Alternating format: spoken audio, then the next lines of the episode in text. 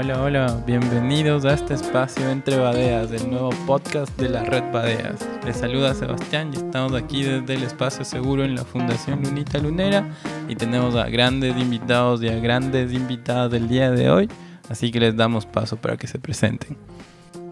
Sebas, buenas tardes, buenas tardes con todas, todes. Mi nombre es David Hacho, también soy parte y activista de la red Badeas. Un gusto compartir con ustedes esta tarde y sobre todo compartir de un tema muy importante que estamos conmemorando justamente el Día de la Visibilidad Trans. Hola chicos, mucho gusto, me presento, soy Naomi Mosquera, soy nueva en la red, pero muy agradecida por estar en este espacio. Esperamos que el podcast, este episodio del día de hoy les guste a todos y podamos aprender los unos de los otros. Hola chicos, mi nombre es Angie Torres, muchas gracias a Red Badeas por haberme invitado a este podcast. Vamos a aprender mucho más sobre el Día de la Visibilidad Trans. Un gusto. Hola a todas y todos, mi nombre es Dayana. Eh, me gusta que me digan Daya, en principio. y súper bacán compartir aquí con todas y todos este espacio.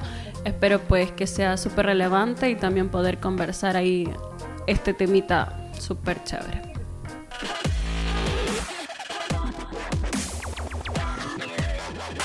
Les pedimos que se pongan cómodas y cómodos y bienvenidos a este podcast.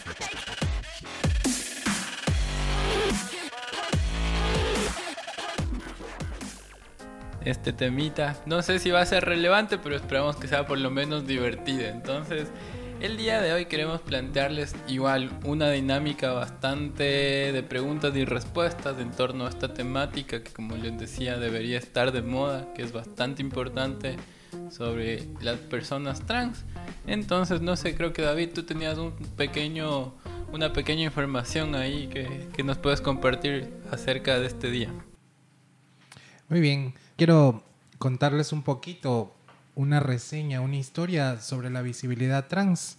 Es que justamente desde el año 2009, el 31 de marzo, cada 31 de marzo, se conmemora el Día de la Visibilidad Trans, que es una fecha justamente de reivindicación de los derechos y la igualdad de las personas trans en el mundo.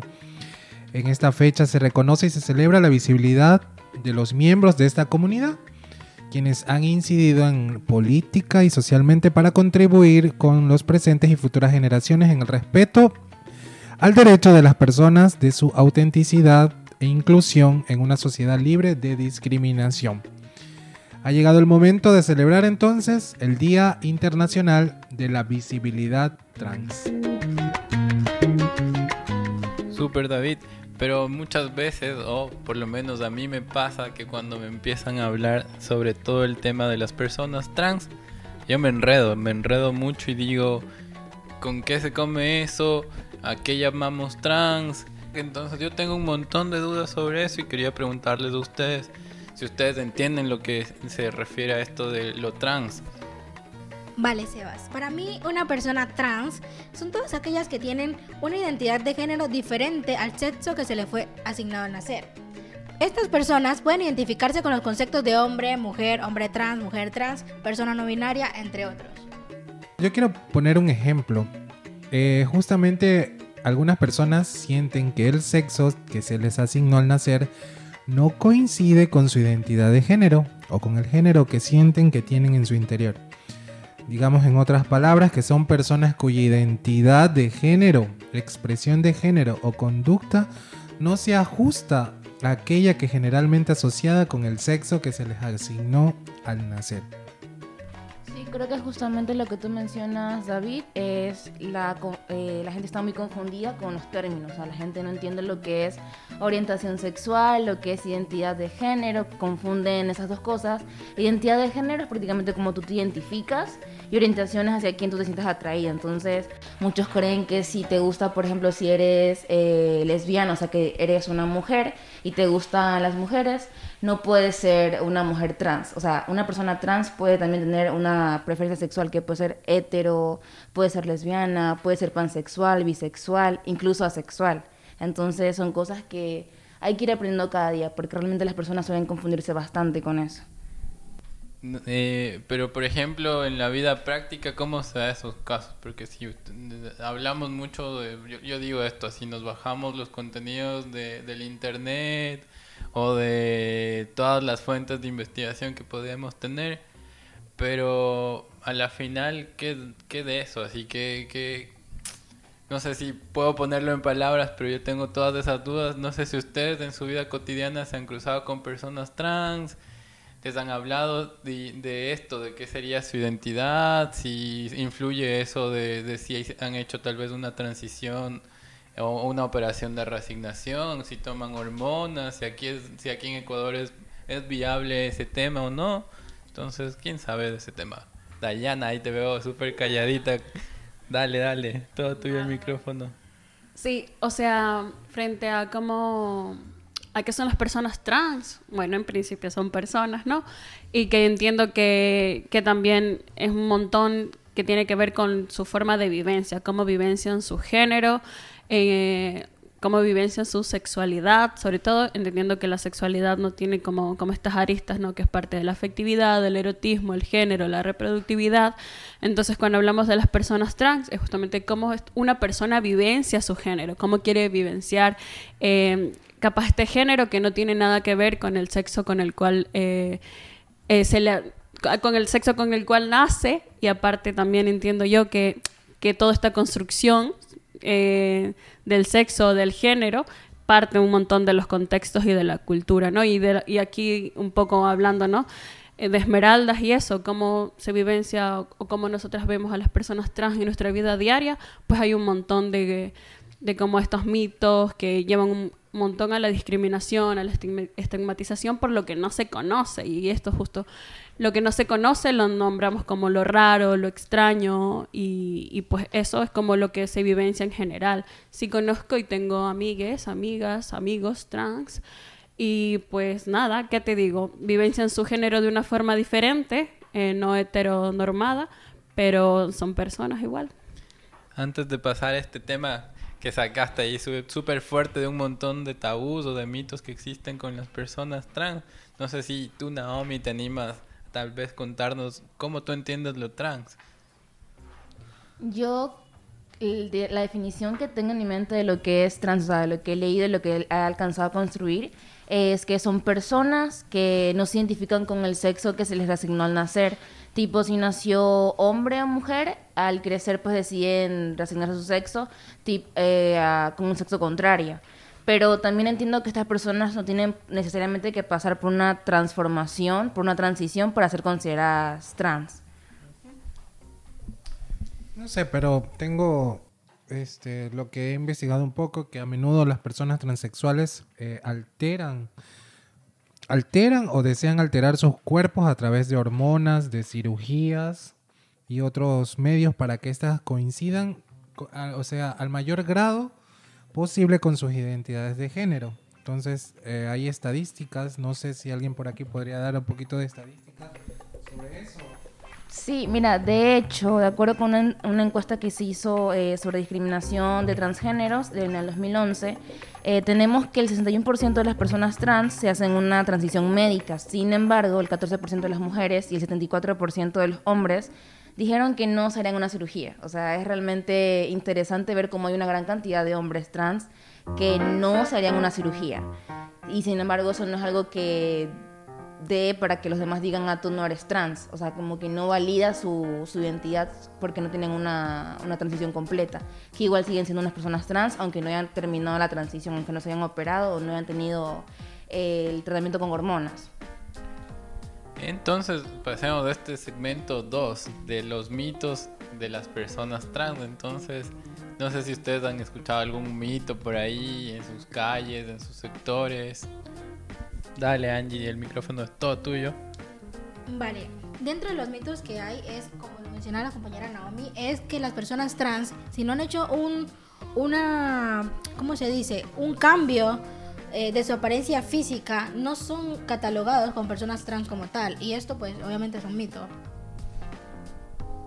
Claro, ahí yo sí quería recalcar algo, que es justo lo que acaba de decir Na- Naomi y también Angie, frente a esto, ¿no? También cuando hablan de transición completa o de las personas transexuales, incluso hay que como que mm, ver esto, ¿no? Un poco de, qué se trata, porque no todas las personas, también algunas como no quisieran eh, tener este ejercicio de transicionar eh, físicamente eh, con resignación de, sexos o si no con hormonas, hay otras que ni siquiera pueden. Entonces hablamos también como de estas brechas de, de desigualdad. Entonces como puede una persona eh, trans eh, pobre eh, que no tiene como justamente la, la, la, la, forma de poder pagarse estas hormonas o esta resignación de género ser una persona trans.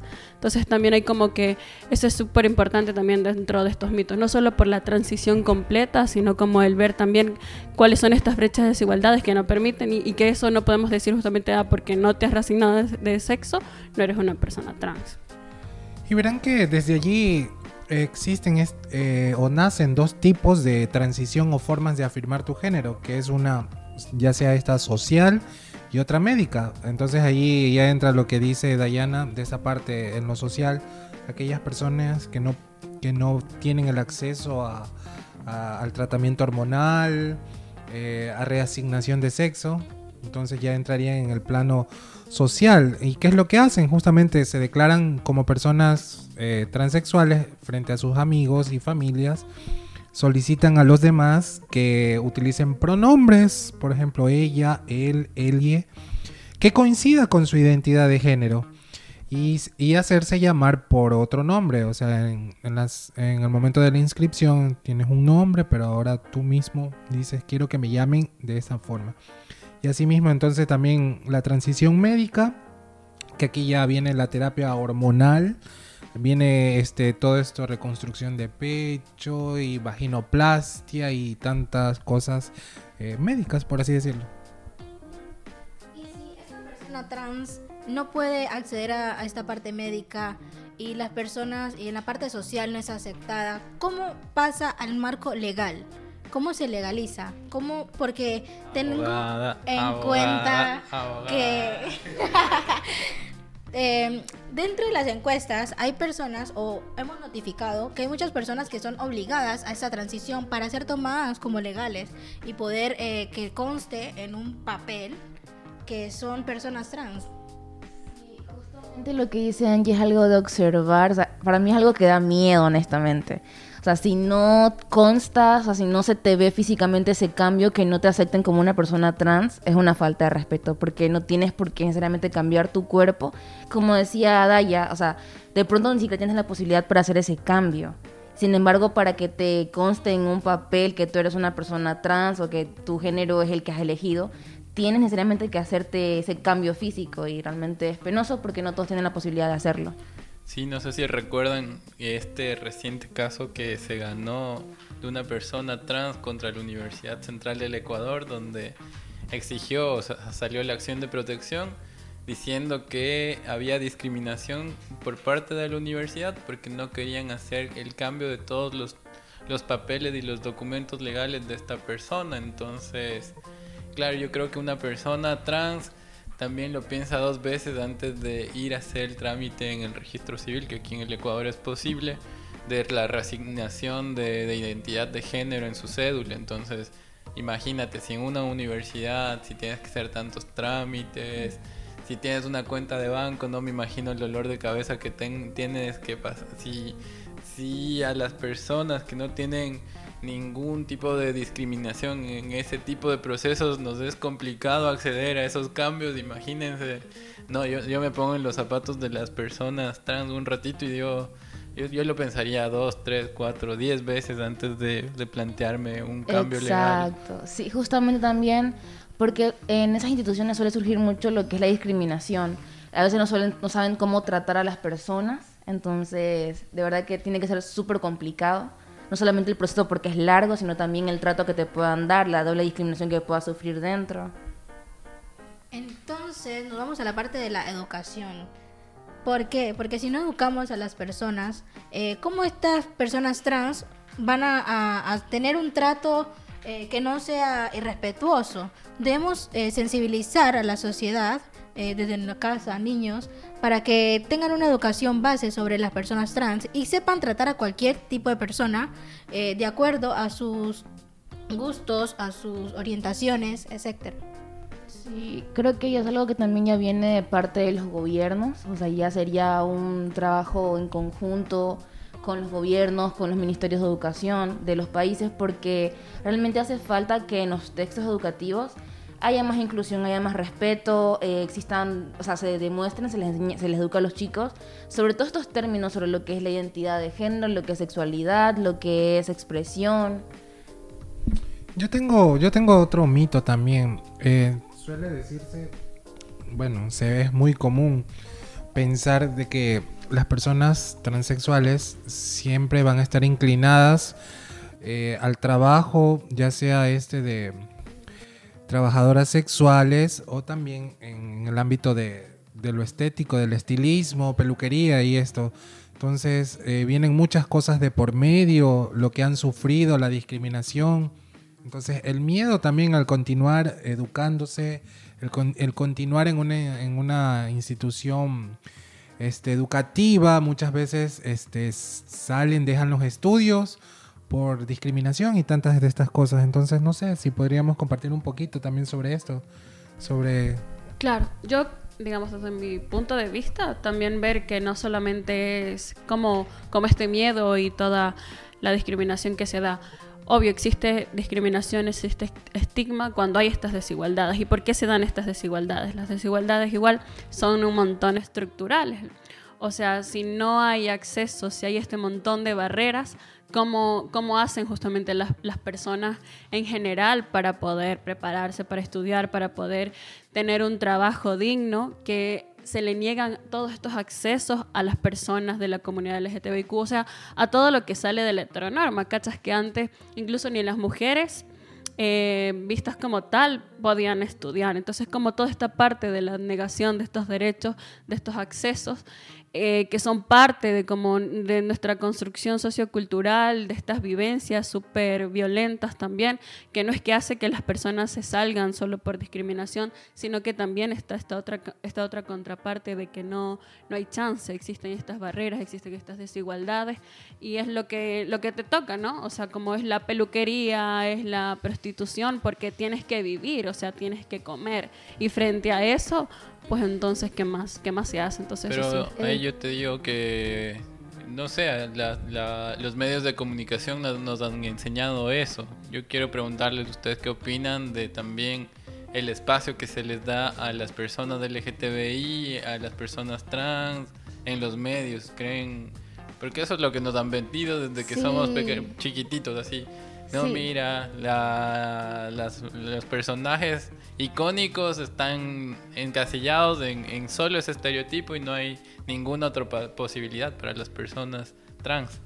Exacto, o sea, justamente lo que tú dices, Sebas, los encasillan en un tipo de trabajo, en un trabajo específico, con características específicas, sea, les ponen un estereotipo, que de pronto hay personas que sí lo cumplen, es como con el racismo, hay personas que sí cumplen el típico estereotipo de ser el negro que baila y así, eh, hay personas trans que pueden cumplir con el estereotipo, el estereotipo de trabajar en una peluquería y no tiene nada de malo. Sin embargo, como mencionaba Daya, está el asunto de la falta de oportunidades, que se convierte más en algo que es una obligación más no una opción, no es algo que tú eliges. No tienes opción. O sea, realmente tienes una opción si no te dan la oportunidad a elegir otro tipo de cosas y lo único que te queda es hacer esto. Realmente no es algo que tú eliges, sino algo que ya te toca, como decía Daya, hacer. Y justamente en la televisión, en las películas, lo que solemos ver es eh, la persona trans, esta persona con plumas, esta persona que trabaja en peluquerías. que- Claro, y frente a eso también es muy importante como hablamos no de las vivencias, sobre todo, o sea, siempre nos ha enseñado Adán, Eva, hombre, mujer, simplemente otra forma de ser persona no existe. ¿Y qué es lo que sucede? Lo que no se nombra no existe. Igual, ¿qué pasa con los medios de comunicación? O sea, a- somos igual lo que estamos viendo, lo que estamos oyendo. Y que nada, yo espero que ahora que estemos escuchando sobre las personas trans en- este podcast, pues entonces digamos, dale, hay que como que seguirlo consultando y viendo, porque si los medios de comunicación tampoco eh, hablan sobre ello, y es justo porque no está dentro de sus vivencias, o sea, como si nunca existió, tampoco se habla de eso. Entonces, para mí es súper reivindicativo y súper bacán también como estar compartiendo en estos espacios donde se estén dando estas voces, estas vivencias, para poder también ir reivindicando esto y, y que haya como el chance de que otras personas escuchen y esperamos que más medios de comunicación pues entonces empiecen también con ella. Le damos paso a la abogada. Así como dice Dayana, en el ámbito de la comunicación sería genial que eh, hubiese muchas más opiniones de personas trans. También que se educara a todos los periodistas eh, para que estos usaran un lenguaje, eh, las palabras, los pronombres y todo el léxico con el que las personas trans se identifiquen, para así hacer un lenguaje más inclusivo y también este, bajar un poco el estigma, porque como tú lo decías, si no se habla, no existe. Entonces en la televisión no nos hablan de eso. De hecho, en Colombia eh, hace unos años hubo un súper escándalo porque hubo una mujer transfemenina que fue la primera en entrar a la actuación como mujer, haciendo su papel de mujer transfemenina. Y fue genial, fue hermosa, una novela súper linda, se las recomiendo. Luego nos tienes que pasar el nombre de esa novela por interno para no hacer publicidad a ningún medio grande de televisión.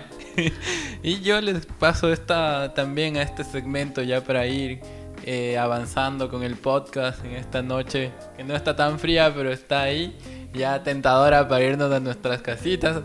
Y yo les pregunto a ustedes, compas, compañeras, compañeros, ¿qué podemos hacer nosotros como personas aliadas a, la lucha por los derechos para, para también trabajar en conjunto o también visibilizar este tema de, las personas trans?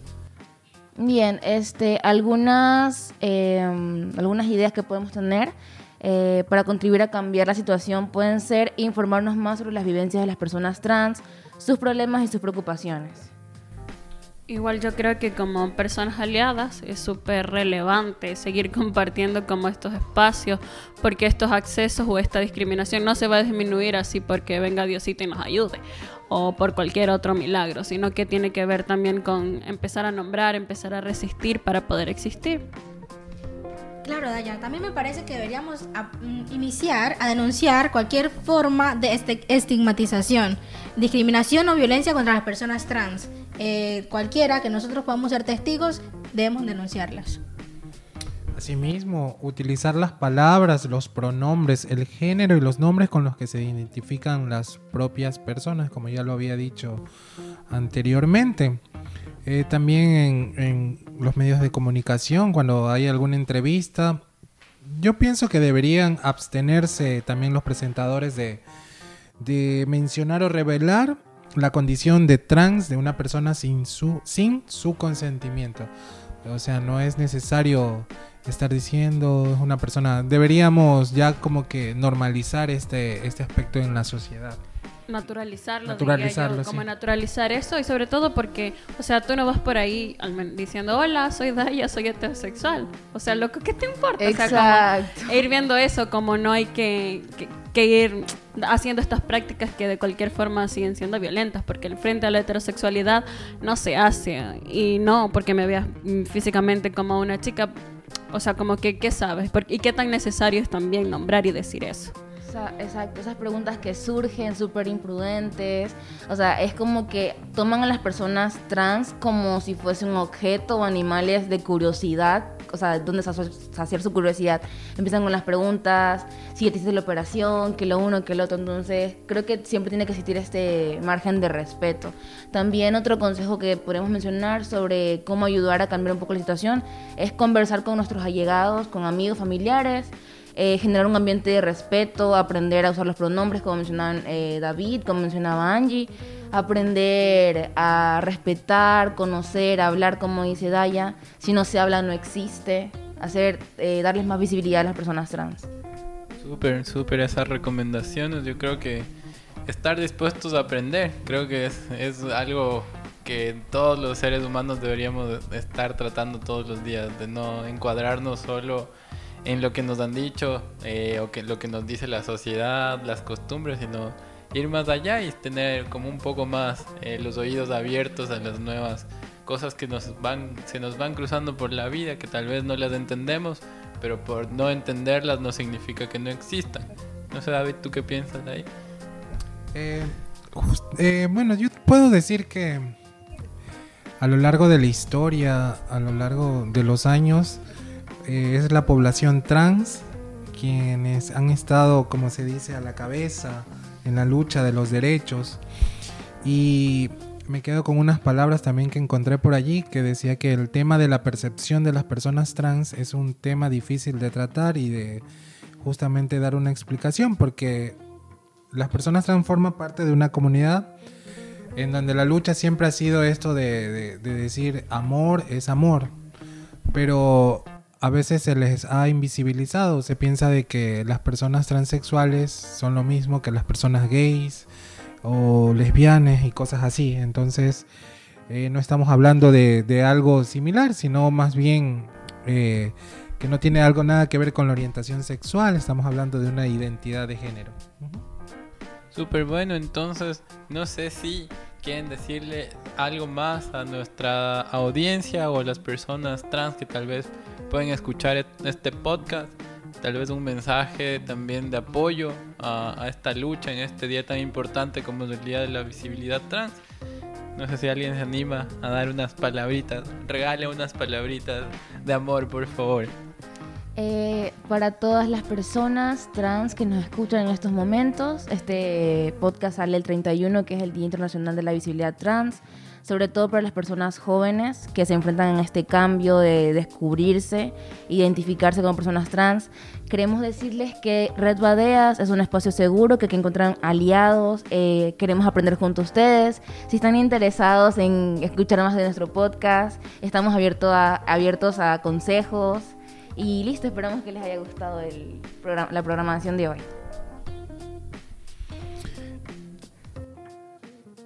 Bueno, yo eh, más que nada quería agradecer, sí, agradecer a la población trans, porque fue justamente gracias a ustedes quienes actualmente eh, gozamos de muchos derechos, como dije anteriormente o algo así. Fueron ustedes quienes pusieron el pecho a la bala, entonces creo que digno de un reconocimiento, de conmemorar justamente este día con mucha, con mucha alegría y sobre todo este, decirles eso. Gracias, gracias de verdad. Daya, Angie, ¿alguna se anima a dar una palabrita? Bueno, de mi parte, eso en relación a las personas trans, como nada, mi puesto aquí está como súper libre. También quisiera un montón como eh, que capaz y aquí donde esté hablando yo esté algún compa o una compa, que, que todo eso, como que está el espacio, lo dijo hace un rato Naomi, es un espacio seguro, Rat Badeas, donde se puede conversar. Entonces, que capaz un día no esté aquí la Daya cis, sino que esté tal vez un compa o una compa trans y como que estos espacios se puedan, se puedan seguir dando, seguir compartiendo para seguir también aprendiendo. Así que abracitos. Eso. Gracias, gracias, Angie. Unas palabras de nuestra abogada. No, yo quería decir que toda lucha trae dificultades y pues eso, que espero que pronto, como dice la compañera Dayana, sea mucho más visibilizada esta lucha y que ya no sea lucha sino un logro.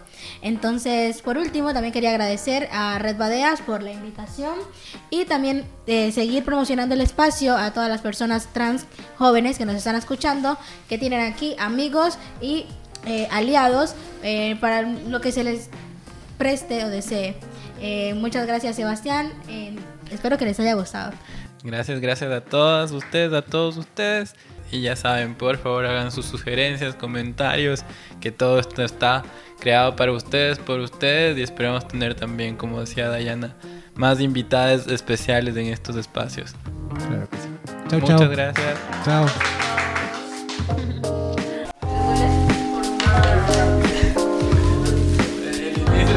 Nuevo full formal. Todo, todo súper formal, yo sentí todo súper formal.